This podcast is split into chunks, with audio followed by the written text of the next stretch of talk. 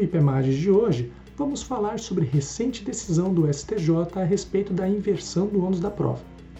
A quarta turma do STJ, no julgamento do recurso especial número 1.286.273 de São Paulo, em 8 de junho de 2021, reiterou que a regra de inversão do ônus da prova prevista no artigo 6 inciso 8 do Código de Defesa do Consumidor é regra de instrução, de procedimento e não de julgamento. Razão pela qual a decisão que inverte o ônus da prova deve ocorrer antes da etapa instrutória ou, quando a inversão se der em momento posterior, que seja garantido à parte a quem foi imposto o ônus a oportunidade de apresentar as suas provas, assim evitando a decisão surpresa, que feriria o princípio do contraditório.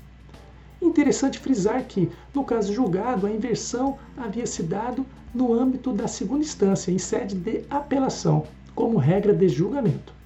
A Corte Superior realçou que a inversão do ônus enunciada no artigo 6 inciso 8 do CDC é mera faculdade e não regra, de modo que o juiz pode inverter o ônus quando presentes os requisitos da verossimilhança das alegações do consumidor ou a sua hipossuficiência.